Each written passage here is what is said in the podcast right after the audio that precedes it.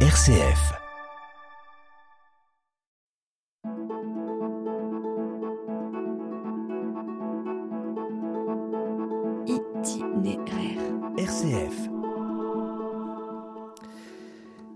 Bonjour à tous et à toutes et bienvenue pour euh, cet itinéraire, celui d'un chrétien engagé dont le parcours est passé euh, essentiellement par la JOC, la jeunesse ouvrière catholique, et l'AOC, la- l'action catholique ouvrière, qui sont des volets un peu du catholicisme social. Un homme qui est engagé aujourd'hui aussi auprès des jeunes migrants à la paroisse Saint-Joseph de Blois et pour qui la fraternité n'est pas un vain mot, mais une, une réalité qu'il incarne au quotidien.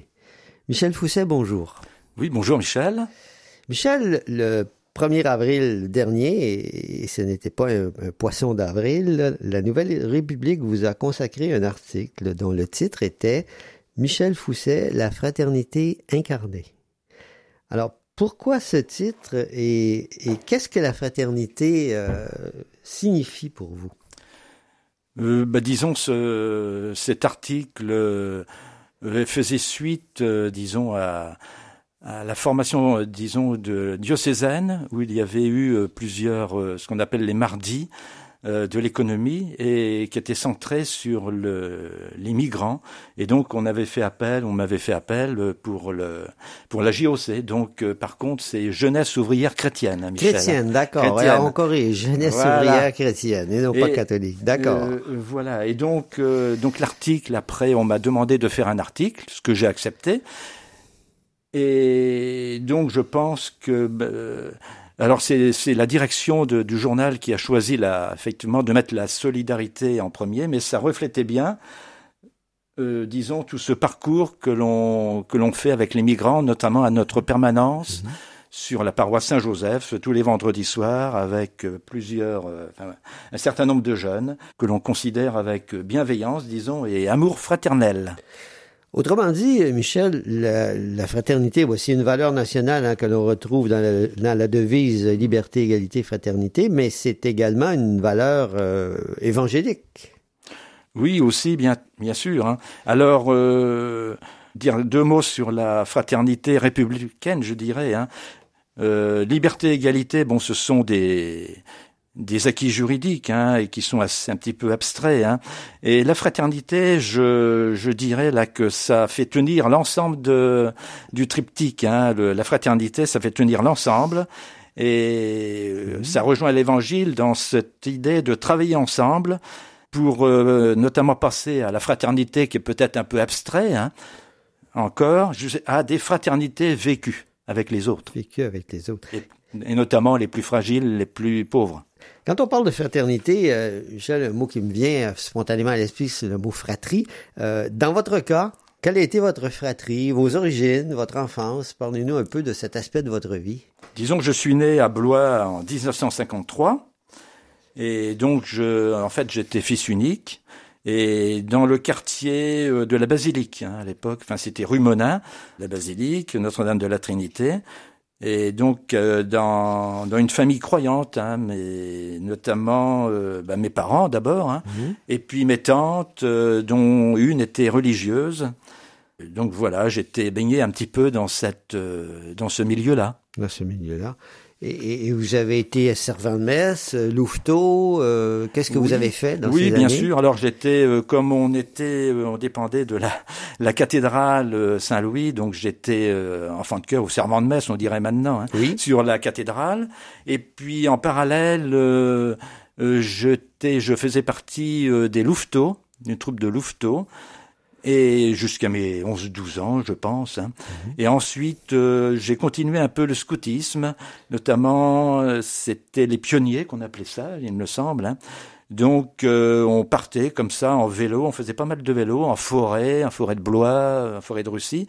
Et on avait même fait un camp en Corse en vélo, qui avait été un petit peu difficile parce que le vélo en Corse, euh, ça va pas trop ensemble, surtout qu'on a 15 ans et qu'on est chargé. Mhm. Donc ça s'était un petit peu, on avait quand même un petit peu changé le, le parcours.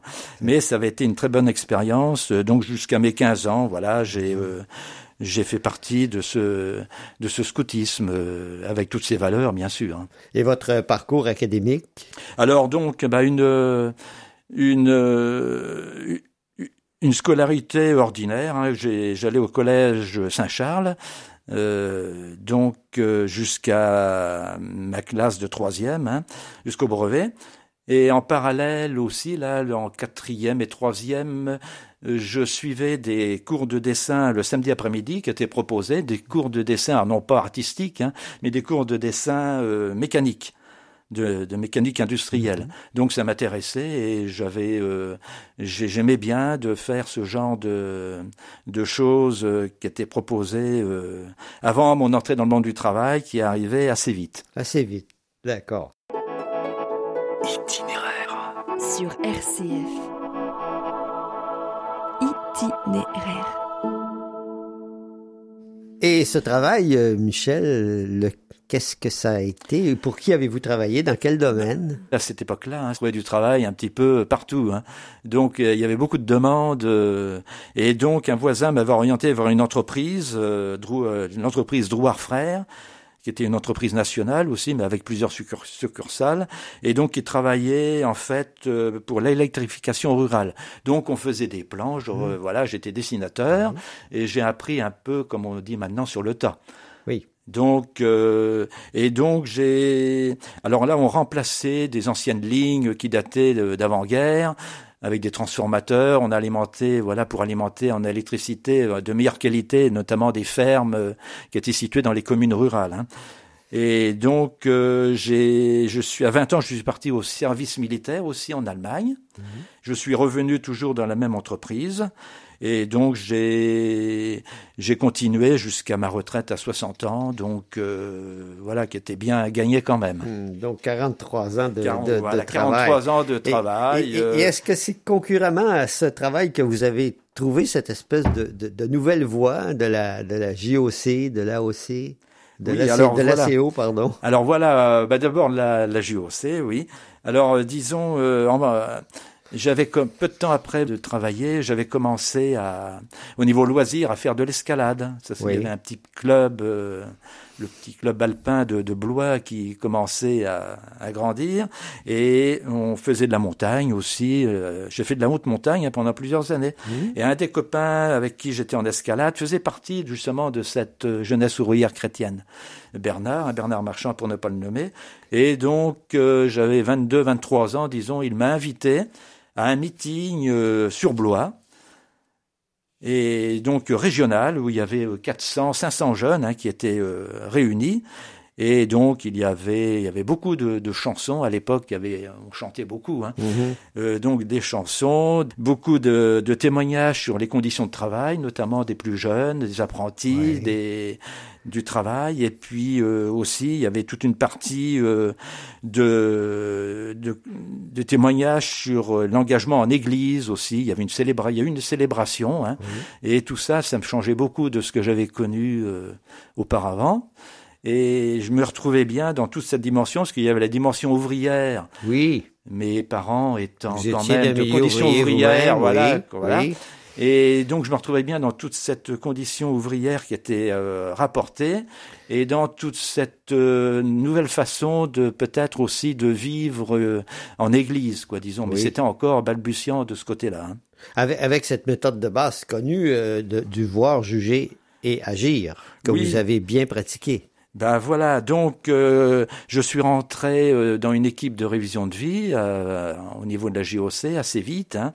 Et la révision de vie, ben, c'est un petit peu euh, où on découvre, euh, on parle de sa vie avec d'autres, hein, parce que c'est des constitué de petites équipes. Et c'est un petit peu l'intuition principale de la JOC et d'autres mouvements aussi d'action catholique. Hein, où on relie en fait notre vie à l'aide euh, à l'aide de l'évangile, disons, en, avec la lumière de l'évangile. la lumière de Et donc on réfléchit sur notre ça. vie euh, assez profondément quand même. Et c'est au milieu de, ce, de ce ces mouvements que vous avez rencontré votre, votre épouse. Aussi. Oui, alors je, je dirais, j'ai fait beaucoup de. euh, non, c'est après. Non, non, C'est en action catholique ouvrière. Bon. Non, on a. Alors voilà, après. euh, non, j'ai d'abord, je voulais. J'ai rencontré euh, surtout euh, Jésus-Christ en fait. Ah oui. C'est là que j'ai découvert, Oui. si je puis dire que je, bien sûr, j'avais jamais perdu ma la foi, hein, mais euh, là j'ai fait une rencontre euh, vraiment euh, qui m'a libéré. euh, j'ai fait l'expérience de, de Jésus-Christ qui est, qui est vivant, etc. Enfin, disons, voilà, dans, dans, dans ces révisions de vie, on, on approfondissait le sens que l'on donnait eh ben, à notre vie. Michel, nous arrivons déjà à mi-chemin de notre entretien, le moment de la pause musicale. Vous en avez choisi le contenu. Qu'est-ce que nous allons entendre grâce à vous? Alors, c'est un chant euh, de nos mains qui a été souvent repris dans les rassemblements JOC et qui date euh, de l'année 67. C'était quand même euh, bien avant que je connaisse la JOC. Mais à chaque rassemblement, à chaque session, à chaque euh, oui rassemblement, on a toujours chanté ce chant qui est assez entraînant. Et donc euh, voilà, on c'est un peu, ça proclame l'urgence de redonner au monde, qui est défiguré par les puissances d'argent, son vrai but, l'homme et non le profit. À la suite de Jésus, donc, le charpentier, travaillons à faire jaillir un monde nouveau de nos mains. De nos mains, nous De écoutons mains, cette voilà. chanson de- associée à la JOC.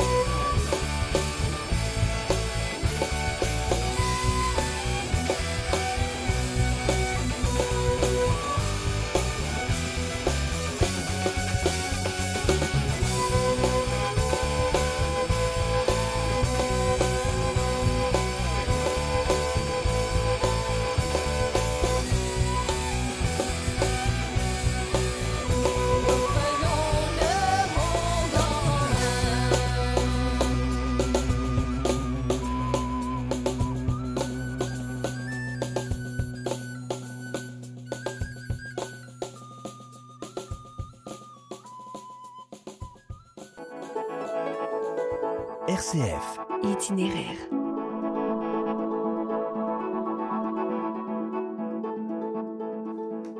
Nous continuons notre entretien avec Michel Fousset, blaisois de naissance, dont l'engagement dans l'Église s'est fait auprès de mouvements de la jeunesse ouvrière chrétienne et de l'action chrétienne ouvrière, un engagement qu'il poursuit encore aujourd'hui. Michel, en 2017, il y a eu, il y a eu deux événements en fait très importants dans, votre vie. Euh, c'est votre retraite d'une part, mais aussi le décès de votre épouse. Euh, quelle est cette transition? Qu'est-ce qu'elle a amené chez vous? Oui, bah disons, euh, j'avais fait sa connaissance donc euh, bah, après justement mon engagement en JOC et après euh, j'ai continué directement en action catholique ouvrière. Oui. euh, sans interruption, je pourrais dire. Je suis rentré dans une équipe de révision de vie euh, donc très vite. Et ben c'est là que j'ai découvert euh, ma future épouse, donc Marie-Thérèse, alors qui avait fait de la joc euh, quand même euh, assez, enfin bien avant que moi je que j'arrive. Donc on s'est pas Mm. connus en JOC, on s'est euh, à peine croisés. Donc c'est là qu'on s'est connus et puis on, je me suis marié, euh, voilà. Donc on a eu trois enfants, euh, Oui. donc euh, voilà.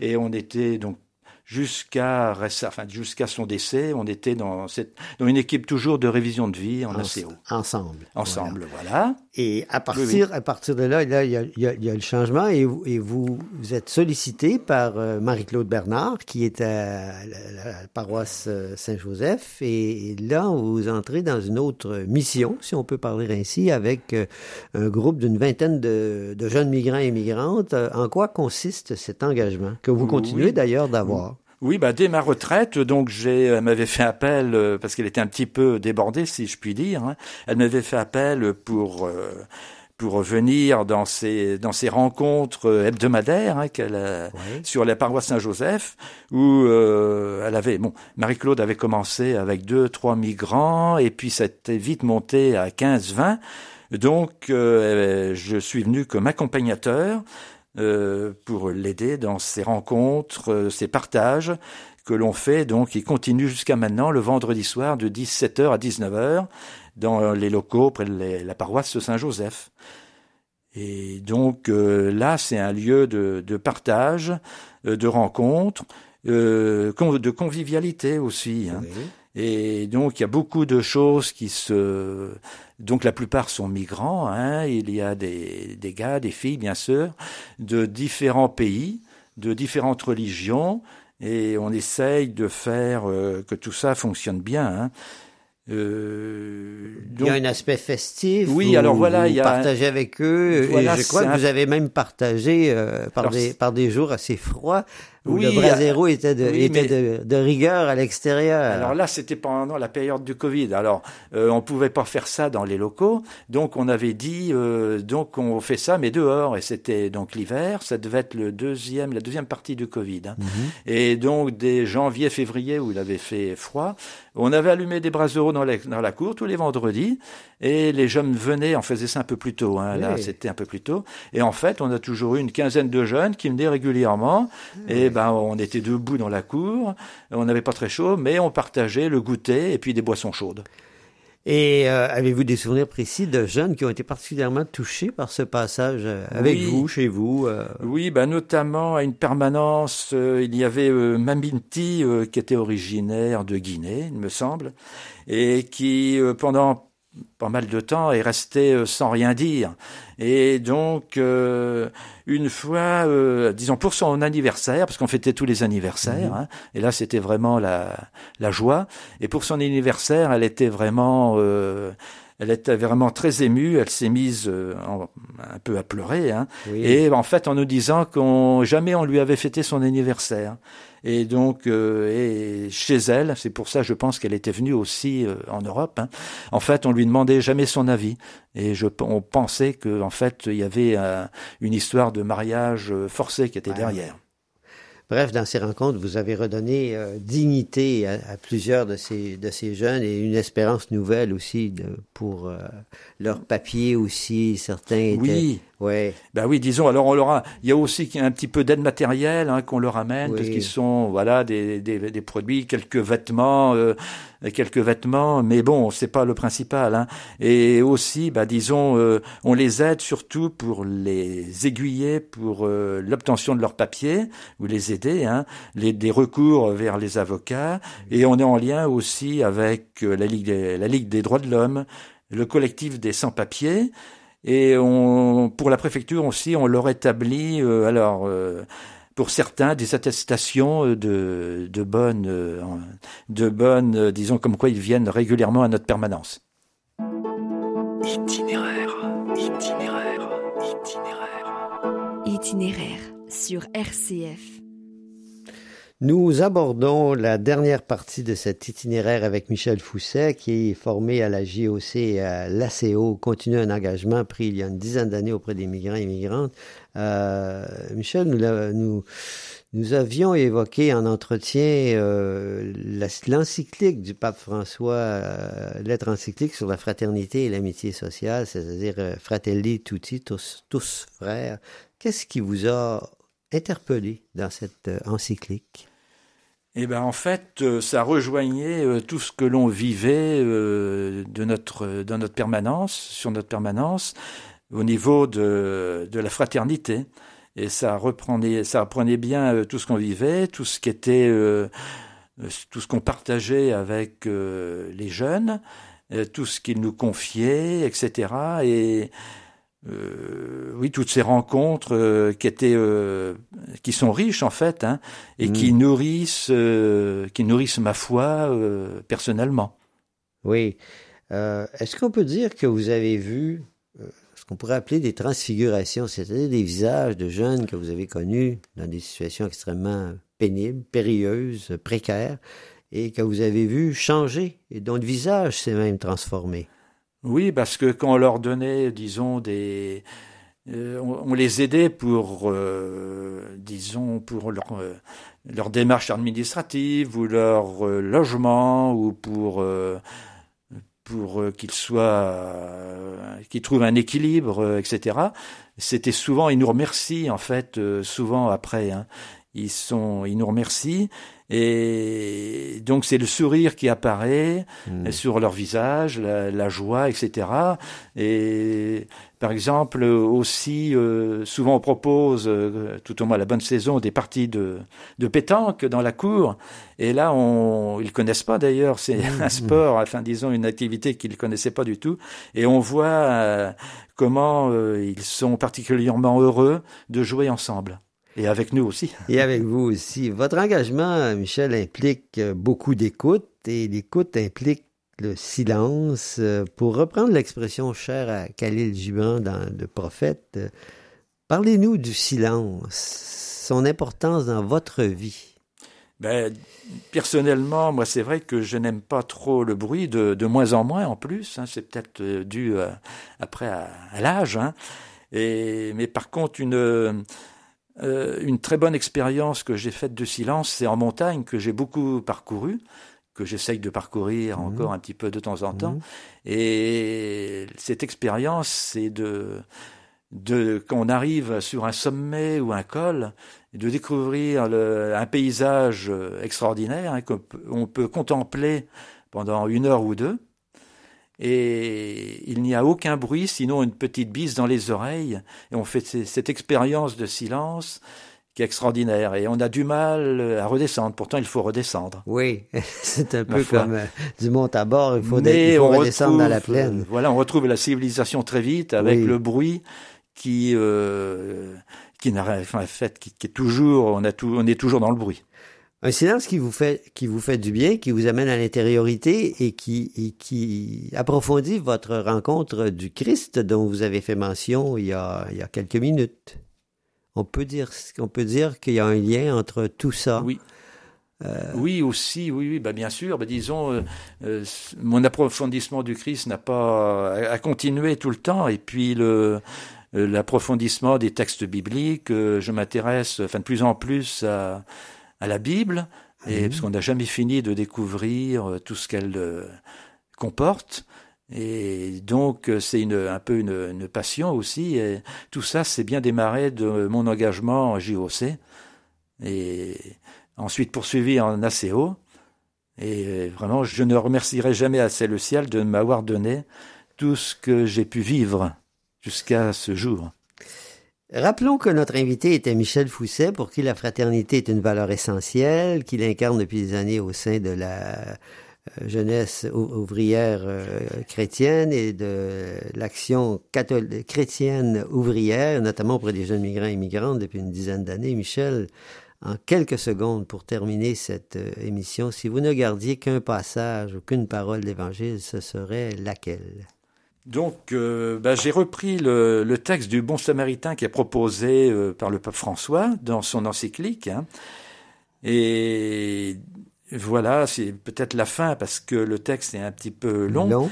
Peut-être Et on une peut petite dire- citation du pape François. Voilà. hein. Euh, alors le lendemain, par exemple, voilà, le bon samaritain, il tira deux deniers et les donna à l'hôtelier en disant Prends soin de lui, et ce que tu auras dépensé en plus, je te le rembourserai, moi, à mon retour. Lequel de ces trois, à ton avis, s'est montré le prochain de l'homme tombé aux mains des brigands? Voilà. Et on peut dire, alors, en reprenant un petit peu l'encyclique, dans le deuxième chapitre notamment, où il parle essentiellement d'immigrants, voilà, euh, il déplore un peu une mentalité xénophobe de fermeture et de repli sur soi qui, peut se diffuser. Les migrants ne sont pas jugés assez dignes pour participer à la vie sociale comme toute autre personne, et l'on oublie qu'ils ont la même dignité intrinsèque que quiconque. C'est pourquoi ils doivent être protago- protagonistes de leur propre relèvement. Et en fait, euh, il ne faut pas oublier, n'oublions pas les convictions profondes de notre foi, la dignité inaliénable de chaque personne hum- humaine, indépendamment de son origine, de sa couleur ou de sa religion, et la loi suprême de l'amour fraternel. Et en fait, ça rejoint vraiment ce que l'on vit euh, tous les vendredis à notre permanence. Et c'est pour cette raison que je vous dis à vous, Michel, qui avait été beaucoup un bon samaritain, qui avait certainement contribué à redonner de la dignité à beaucoup de jeunes migrants. Merci beaucoup d'avoir accepté cette invitation, de nous avoir partagé ce, ce, ce partage, cet itinéraire de chrétiens engagés et aussi de bons samaritains. Au revoir et à bientôt. Ben, Merci Michel de m'avoir donné la parole, et je vous remercie. À bientôt. À bientôt.